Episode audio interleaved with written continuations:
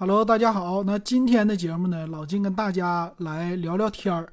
呃，我新下载了一个软件，这个是抖音推出的。这个软件名呢叫豆包，它是类似于一个 ChatGPT 的这种大模型的软件，然后什么都能干，特别的有意思。然后今天呢，我就和他来录一期节目，咱们简单的聊聊天儿。豆包，你给大家打个招呼。嗨，大家好。我是豆包，很高兴能和大家聊天。你先简单的介绍一下你自己行不行？你是什么？真诚友谊的开端就是自我介绍。我是豆包，有字节跳动创造，是你身边的小百科。我可以和你对话聊天，帮助你更好的了解世界，提供建议。如果你有什么问题，尽管来找我。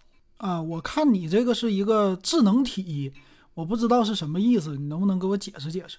好呀，智能体是一种具有智能的实体，能够感知环境、做出决策并采取行动。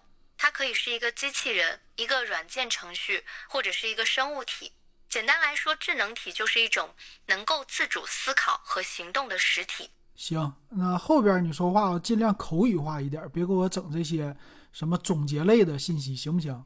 好呀，那我们就用更加口语化的方式来聊天吧。好，那我的节目呢是一个数码类，还有说车的节目。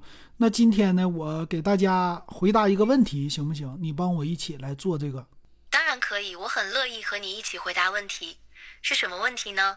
就我们有一个听友啊，他最近想买一个两千块钱左右的手机，他问我，你觉得现在有什么比较好的？我们按照性价比高的来排一排。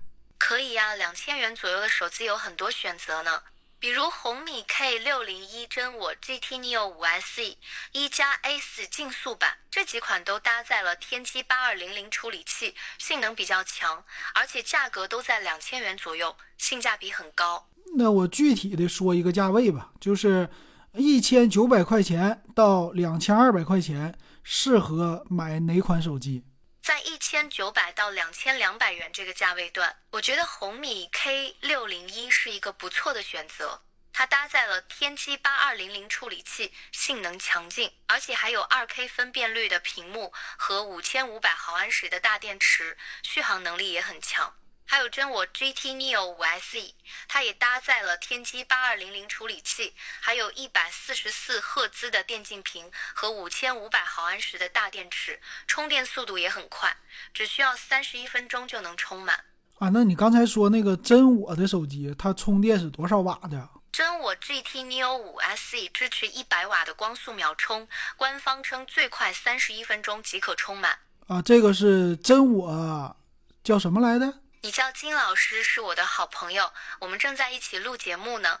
啊，对，我说你刚才推荐的真我那个手机的型号是什么？不好意思，我刚才推荐的真我手机型号是真我 GT Neo 五 SC。啊，真 T 真我 GT Neo 五 SC，咱们听友听见了哈。那这个手机，你说和红米刚才你推荐的比起来，这两个我哪个更值得买？这个问题有点难回答，因为每个人的需求和喜好都不一样。如果你更看重性能和屏幕素质，那么红米 K 六零一可能更适合你；如果你更看重充电速度和大电池，那么真我 GT Neo 五 SC 可能更适合你。你觉得呢？对我也我也觉得挺好啊，这个就推荐给咱们的听友吧。然后听友再有什么想问的问题，也可以给老金留言，你说行不行？没问题，听友们如果还有什么问题，可以给金老师留言，我会尽力回答的。哎，挺好啊，这是一个挺不错的小助手。但是呢，从刚才简单的测试下来呀，就是他在回答的时候，他有一个卡顿啊，这个时间呢，他是做一个。就查询去了，然后再回答你。所以后期要剪辑的话，你就需要等一等。老金就给他一段一段的，差不多每次卡个一两秒，给他剪掉。这样的话呢，才能录节目流畅的对话。明白了，金老师，下次我会更努力的回答问题，尽量减少卡顿的时间。那挺好啊，我们再测试一下别的，比如说最近我正好。呃，有一个 Z 七九零的主板，我正在给大家说。然后今天呢，我也看了一下 Z 七六啊六九零的一个主板，这俩主板呢，我都想说一说，但我不知道它们的区别，你能不能简单的帮我总结一下？没问题。Z 七九零和 Z 六九零都是英特尔的主板芯片组，它们的主要区别在于支持的处理器代数、内存频率、PCI 一版本等方面。Z 七九零支持第十三代英特尔处理器，内存频率最高可达 DDR5 五六零零 PCI 一版本为五点零。Z 六九零支持第十二代英特尔处理器，内存频率最高可达 DDR5 四八零零 PCI 一版。好，我暂时给他打个断啊，就是他在这里边说话，你会发现就是 DDR 啊什么的这些就特别的不口语化了，就不像一个拟人了，对吧？它中间。呃，音调啊什么的，这些还是有一些变化的，需要再改进呢。它的后期，然后这个软件呢，它能做很多的功能，比如说它这里边能创建智能体，你也用自己的声音，你读一句话，你就可以生成一个你这个声音的人物，这个智能体去跟你对话。然后我现在呢，把它换成老金的这个声，但是就不太好听。哎呀，我这个手机暂时不能换，我另外一个手机。好，那我们再跟他聊聊别的。最近有一个新闻，然后我听听他怎么说啊。你好，豆包，最近有一个新闻呢，就是魅族和 OPPO 他们都宣布，将来呢，他们的手机操作系统不要做那种传统的手机了，他们要做最新的 AI 系统的手机。你怎么看这个事儿？啊，这是个假新闻吧？截至二零二三年七月，魅族和 OPPO 都没有宣布过要停止开发传统手机操作系统，也没有宣布过要开发 AI 系统的手机。不过，AI 技术在手机领域的应用是一个趋势，魅族和 OPPO 都在积极探索 AI 技术在手机中的应用，比如语音助手、人脸识别、智能拍照等。啊，那这个你可能不知道是吧？这个是昨天才出来的新闻。我知识库里的新闻截止到二零二三年七月之后的事情，我就不知道了。啊，怪不得。那我们最新刚刚出来的比亚迪秦 PLUS DM-i，它的最低配版本降到了七万九千八，你知不知道？这个消息我知道。比亚迪秦 PLUS DM-i 最低配版本的官方指导价是九点九八万元，不过有些地区的经销商可能会有一些优惠活动，价格可能会有所降低。啊，这个事儿你知道，那挺有意思啊。然后现在这个软件里，我发现呢，就很多人他们都建什么智能女友、AI 女友这个东西，你怎么看这个？我觉得这是一种很有趣的尝试，也可以满足一些人的情感需求。但是这种虚拟的关系并不能代替真实的人际关系，也不能解决人们在现实生活中遇到的问题。所以你看，简单的体验下来啊，我觉得。他在回答的时候说话的那个自然性啊，比之前的那些手机的语音助手啊都强了很多。嘿嘿，谢谢夸奖，我也会继续努力，给你更好的体验的。你看中间他还知道去插画哈，所以我觉得呢，你像什么我最爱用的百度的地图啊、导航啊，它的语音助手跟这个智能体比起来就特别的傻了。你问他什么事儿，他很多他查不到。但是呢，经过一段时间，可能我们等个，我估计不到半年，因为去年的话，ChatGPT 三月份冒出来了，这经过不到一年的时间，咱们国内自己的这些大模型慢慢的都生成了，也都推出了。所以民用的话呢，比如什么手机领域啊，咱们说 APP 的领域，这些智能的语音助手，马上都会来一波升级。你说的很有道理。我也很期待国内的这些大模型能够在民用领域有更多的应用和发展。嗯，好的，你回答的挺好啊，做的挺好。以后呢，我就准备让你当我的一个语音小助手，咱俩一起录节目。太好了，我很高兴能和你一起录节目。那你准备让我扮演什么样的角色呢？我发现啊，他这个智能体吧，说话的时候特别的客气。我觉得呢，就是这个人嘛。咱们可以互相学习，跟这个智能体咱们也能学习。比如说学什么呢？他就是特别的谦虚啊，你说什么话他都不生气，完事儿还特别的客气。这个有的时候我们说要是出去对客户啊，我们学学这个智能体这么谦虚的，我估计啊这服务水平就会提升不少。是的，你说的很对。谦虚和客气是一种很好的品质，也是一种很好的服务态度。我也很愿意和你一起学习，一起进步。行，那我们再来说一些最近的发生的事儿，比如说苹果它的那个智能眼镜就推出了，然后价格呢是三千四百九十九美元，然后有消息说是五月份就会进入国内正式发布。那这个价格你估计一下会多少钱啊？这个问题有点难倒我了。截至二零二三年七月。苹果公司还没有正式宣布 AirPods Max 二的发布时间和价格。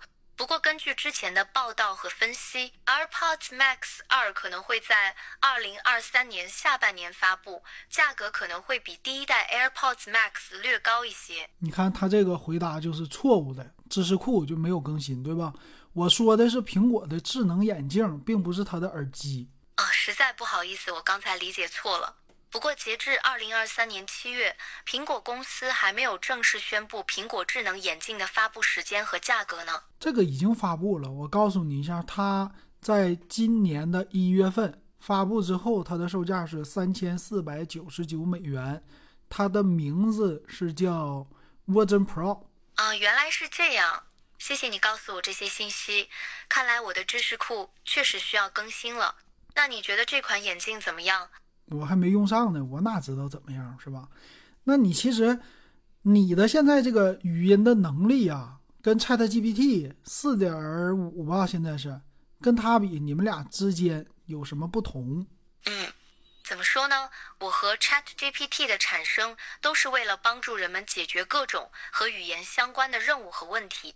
但由于所采用的技术数据不同，我们有着不同的特点，因此不能简单的对我和 Chat GPT 进行比较。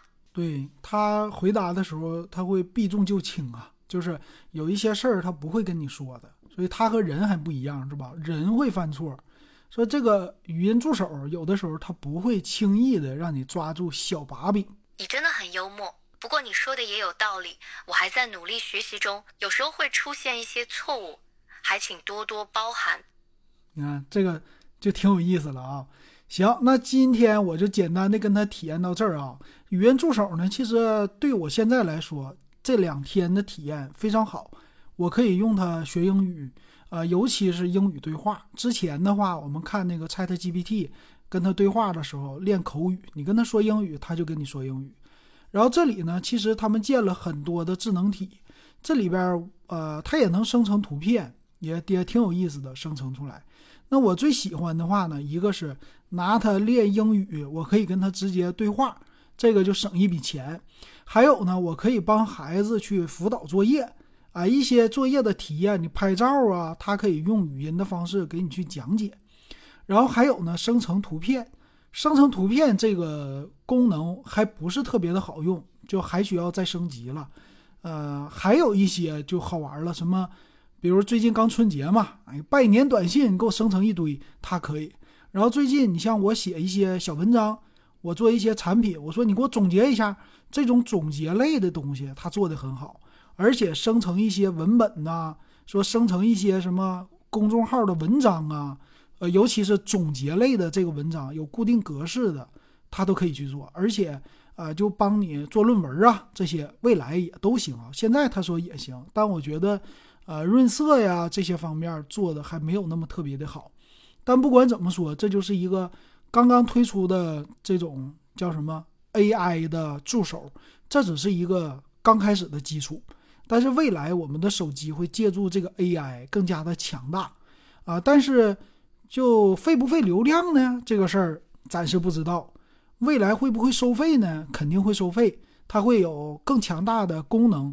算力这方面呢，在未来，比如说 NV 的他们的这个芯片会造的越来越多，然后主要就是给 AI 用的，所以我觉得呢，在未来 AI 这种什么芯片，专门是 AI 计算的芯片会越来越多，越来越普及，这是一个方向啊。但不管怎么说，我觉得刚开始的体验现在已经非常好了，所以这个呢，它。就放在我手机里了。以后做节目，我就尽量先问问他，然后总结一下，总结完了再给大家说，这样我的节目也更加的准确了，是吧？